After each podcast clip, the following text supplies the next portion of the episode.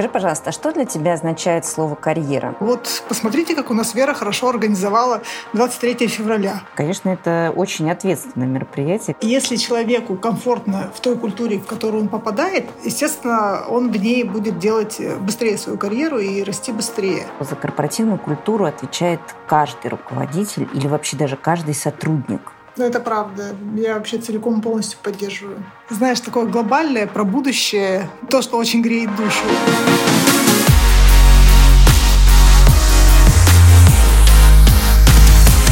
Всем привет! Меня зовут Наталья Журавлева, и это наш подкаст о карьере. Сегодня у нас в гостях Вера Гармаш, лидер по корпоративной культуре Сбера. Вера, привет! Наташа, привет! Вера, расскажи, пожалуйста, про свой карьерный путь. Он э, настолько необычайный, что, мне кажется, лучше тебя никто про него не расскажет. Я пришла в компанию 2GIS в 2005 году на должности инженера-картографа, и уже через три года была топ-менеджером компании. А вообще на мою карьеру повлияло две вещи – Первое — это, конечно же, стабильное перевыполнение плана. И меня очень быстро назначили руководителем групп, потом руководителем отдела. А дальше случилось э, знаменательное поздравление мужчин с 23 февраля. И это, в общем-то, был переломный момент в моей карьере, потому что я делала это факультативно, и мою работу тогда заметили собственники компании, потому что в, в праздновании участвовали абсолютно вся компания. И тогда один из собственников сказал, вот посмотрите, как у нас Вера хорошо организовала 23 февраля. Наверное, и нашу региональную сеть она сможет организовать так же хорошо. В общем-то, это было, конечно, очень эмоциональное и спонтанное решение, и очень неожиданное, но его поддержали остальные акционеры и дали мне этот шанс. И, конечно же, это был огромный вызов для меня, с одной стороны, но, с другой стороны, было настолько интересно, ну, что я согласилась попробовать. И очень быстро удалось собрать очень хорошую команду и показать результаты в нескольких ключевых направлениях компании, но практически через 4 года стала управляющим директором. Ну, а вот этот вот э, шаг сейчас в лидеры корпоративной культуры Сбера, расскажи вообще, как он-то случился? Ну, я думаю, что это как раз следующий шаг, потому что в компании очень много времени уделяли персоналу, и э, компания 2GIS была несколько лет подряд лучшим работодателем в своем сегменте. И я думаю, что, в общем-то, Сбер это тоже отметил, заметил, и поэтому меня пригласили на эту должность. Скажи, пожалуйста, а что для тебя означает слово «карьера»? Вот если бы тебе надо было рассказать кому-то очень сжато, вот какие бы, например, три ключевые мысли ты бы донесла? Ну, во-первых, для меня карьера — это такая вот благодарность или такая обратная связь от Вселенной о том, что ты, в общем-то, все делаешь правильно на своем пути. Карьерная лестница — это когда с каждым шагом у тебя появляется новая ответственность и новые ресурсы, чтобы ты могла сделать еще больше для компании и для страны в целом. И если говорить о трех ключевых вещах, которые для меня важны в карьере, Первое, карьера никогда не должна быть самоцелью. Вот в голове должна быть какая-то большая, благая, социально значимая цель в твоей жизни, к которой ты двигаешься. А второе, что важно понимать, это карьеру ты делаешь не один, тебе помогают всегда люди. Поэтому очень важна команда и окружение, которое ты создаешь, и в котором все участники развиваются и дополняют друг друга. Ну и, конечно же, очень важно доверять команде своей. Ну и третье — это нужно постоянно учиться и развиваться, потому что для того, чтобы вести людей за собой, очень важно понимать, что происходит в твоей сфере и в смежных областях, ну и в целом в жизни. Ну, вот такие три вещи. Скажи, пожалуйста, а какой проект вот свой ты считаешь э, ну, таким самым значимым, что ли, в жизни? Каким ты гордишься больше всего? Ну, Тут сложно сказать, если проект, который позволил заработать максимальное количество денег и был максимально значим, то это, конечно, 2GIS. Если говорить о совмещении как бы бизнеса и души, то это, скорее всего, отель. Но если вообще опираться только на душу, то это школа. Расскажи, пожалуйста, про отель и школу. Не очень понятно. Это твои личные проекты или что это такое? Ну, это проекты акционеров компании. Ну да, они, в общем-то, личные. И мы, нас несколько человек, мы вложились и сделали вот это для страны. Есть пятизвездочный отель на Алтае, есть общеобразовательная школа. Ну, школа — это вообще-то такое, знаешь, такое глобальное про будущее то, что очень греет душу. А вообще, если говорить про проекты, они, конечно, все очень, очень дороги, потому что когда ты что-то делаешь, очень важно вкладывать сердце и душу. Но когда ты это вложил, это само по себе для тебя очень дорого. Я думаю, что у тебя, может быть, еще впереди самые главные проекты в том числе. Ну, я, я очень надеюсь, что впереди еще большее количество да. проектов. Вера, но ты сейчас отвечаешь за корпоративную культуру. Конечно, это очень ответственное мероприятие, кажется, потому что, как говорят, корпоративная культура съедает стратегию на завтрак. Скажи, пожалуйста, как ты видишь свою роль? Ну, э, что по своей сути такое корпоративная культура? Это, в общем-то, свод э, гласных и негласных правил, по которым живет наша компания. Ну и, конечно же, принципы и ценности, на которые мы опираемся, решая какие-то рабочие задачи, либо взаимодействия друг с другом. Свою задачу я вижу как управление этой средой, которая помогает компании эффективно добиваться поставленных целей с учетом вновь появляющихся трендов рынка. А вот знаешь, есть такое мнение, что за корпоративную культуру отвечает каждый руководитель или вообще даже каждый сотрудник. Вот скажи, пожалуйста, ты ее разделяешь, вот и как ты отделяешь тогда себя от роли каждого лидера в Сбере, например? Я считаю, что хороший результат – это всегда результат команды.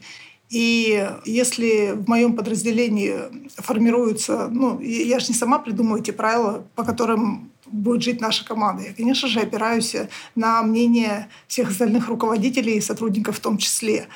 Но это очень правильно, что в каждом подразделении есть свой микроклимат, потому что работают ну, разные типы сотрудников.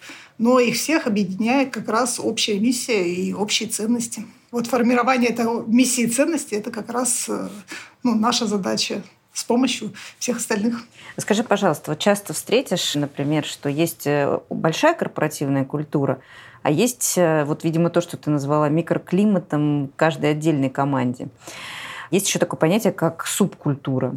Ты как относишься к тому, что в разных подразделениях могут быть какие-то разные правила? того, как люди работают друг с другом, что они докладывают начальству, как они относятся к КПЭ. Ну, много есть разных моментов, по которым сильно отличаются отношения в разных блоках. Мне кажется, что это неизбежно. Ну, я уже сказала о том, что в каждом подразделении точно должна быть своя субкультура, потому что люди подбираются относительно тех функций и относительно той работы, которую они должны выполнять.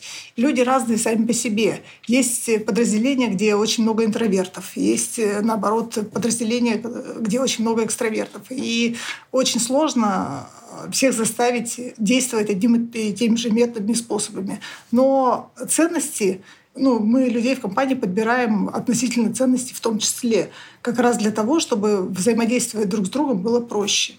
Ну и все понимали те правила игры, по которым живет и работает компания. Вера, а можешь э, еще немножечко пояснить все-таки, что же такое корпоративная культура? Потому что часто очень много объясняется. Говорит, ну вот у нас такая корпоративная культура, и кажется, что всем должно быть понятно. Или в критическом смысле. Ну, что я могу? Это наша корпоративная культура. Вот так. Вот пусть культура и поправит, раз вот есть такое подразделение. Вот скажи, пожалуйста, все-таки в жизни организации, что можно точно отнести к каким-то атрибутам корпоративной культуры? Давай я попробую на нашем примере привести. Вот э, у нас есть миссия у компании, и есть э, три ценности. То есть я лидер, мы команда, и все для клиента.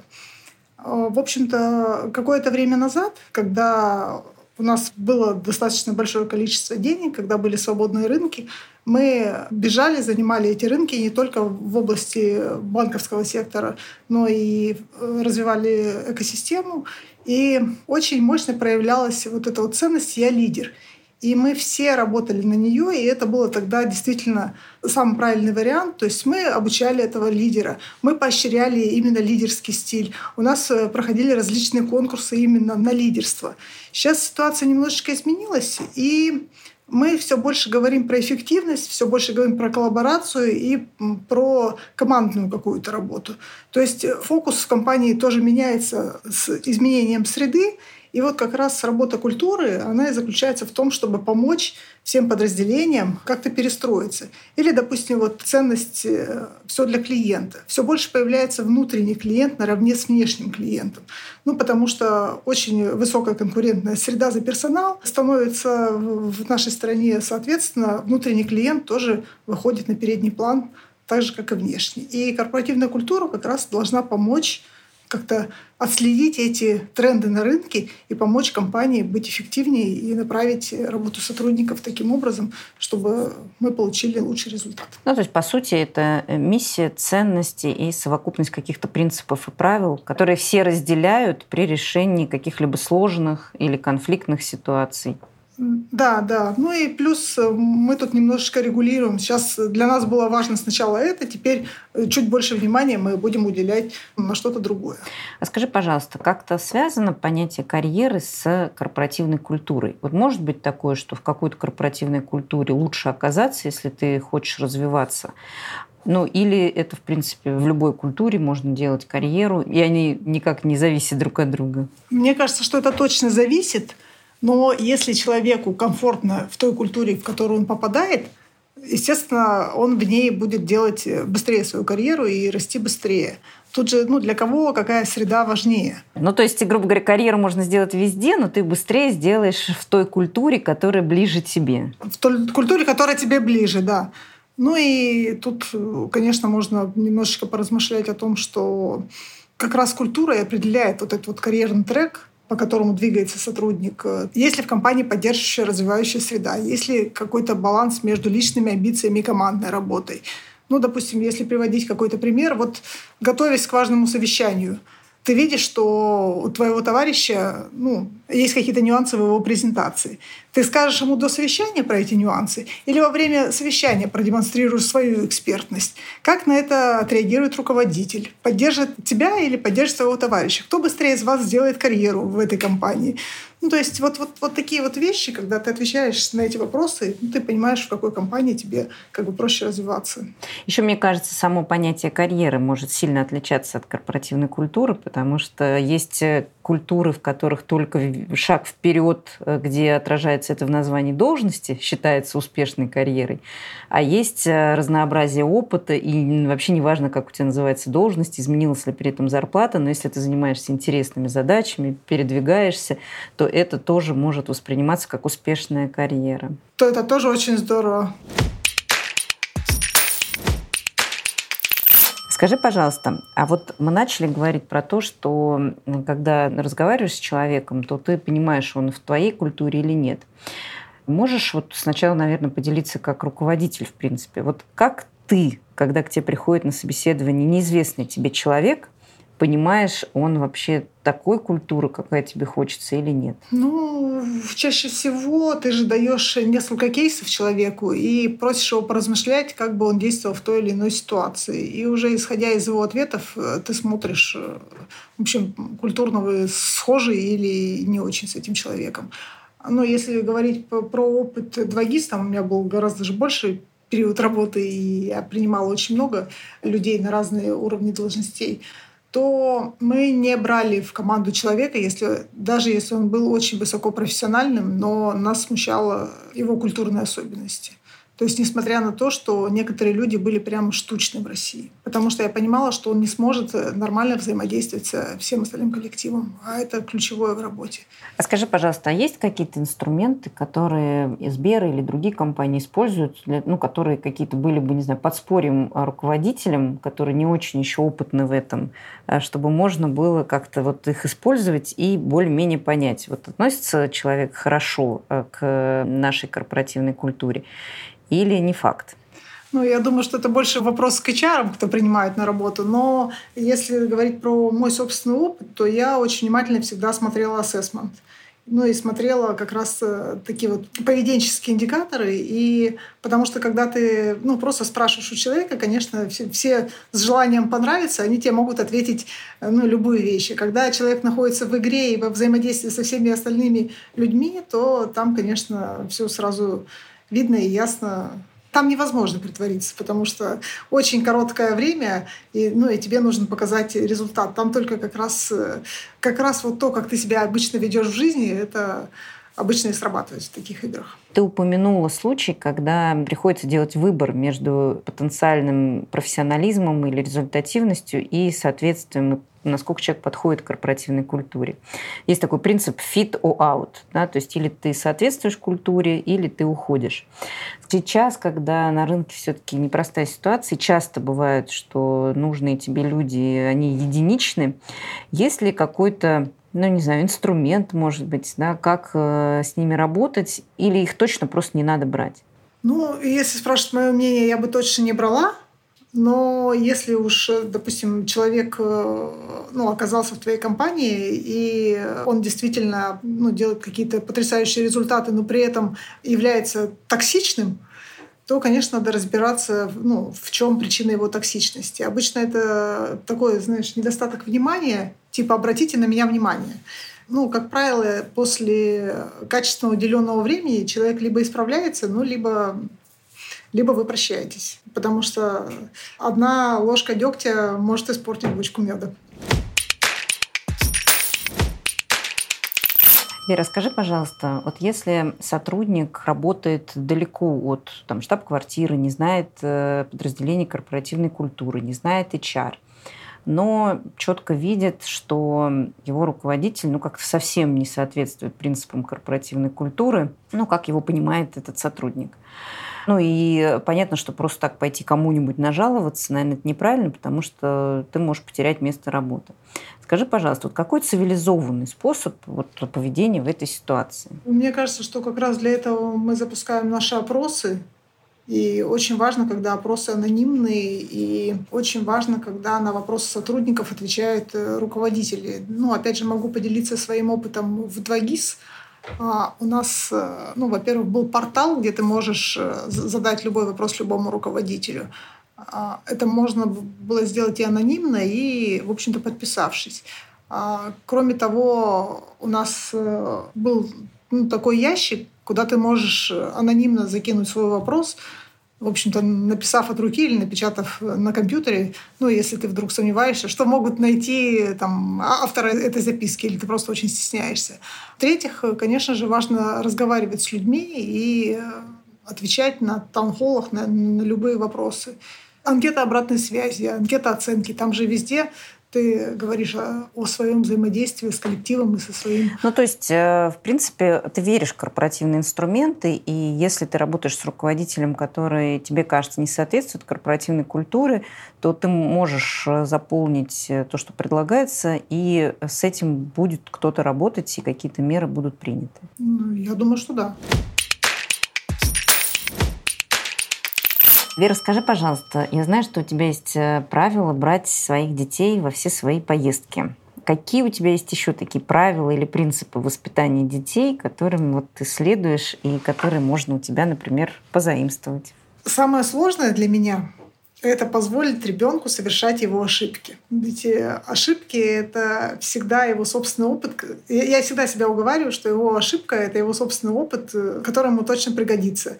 Но желание подстелить соломки — это вот я постоянно себя в этом сдерживаю. Второе, я всегда стараюсь помнить о том, что дети не слышат своих родителей. Дети всегда очень внимательно смотрят на поступки своих родителей.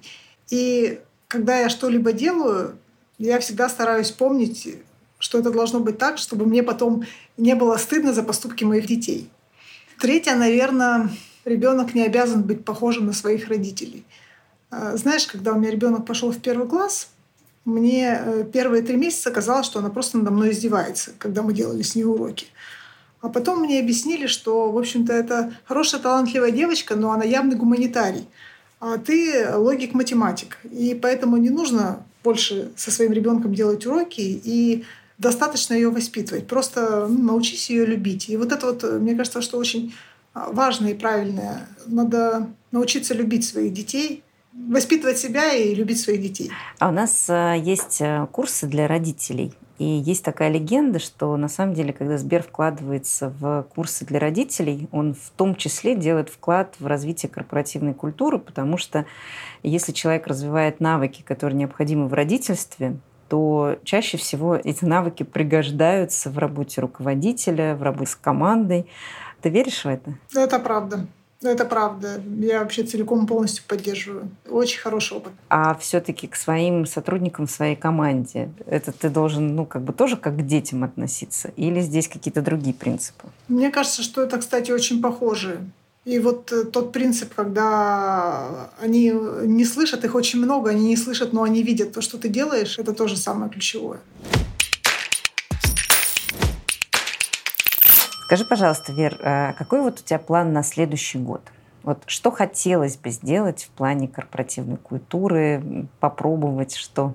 Ну, мне, конечно, очень хотелось бы начать приносить пользу компании и людям на новом месте. Я взяла себе какое-то определенное время на то, чтобы разобраться в компании и запланировать. И я, в общем-то, хочу на следующий год реализовать все свои наработки и наработки своей команды.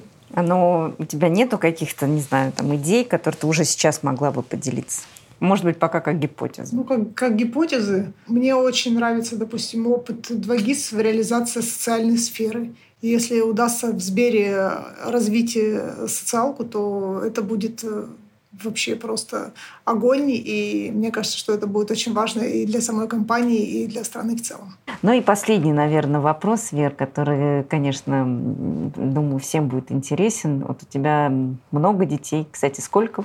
Ой, дети это у меня очень сложно. У меня трое собственных детей, 15 крестников и еще 12 приемных детей приемной семьи. Поэтому здесь с детьми полный порядок.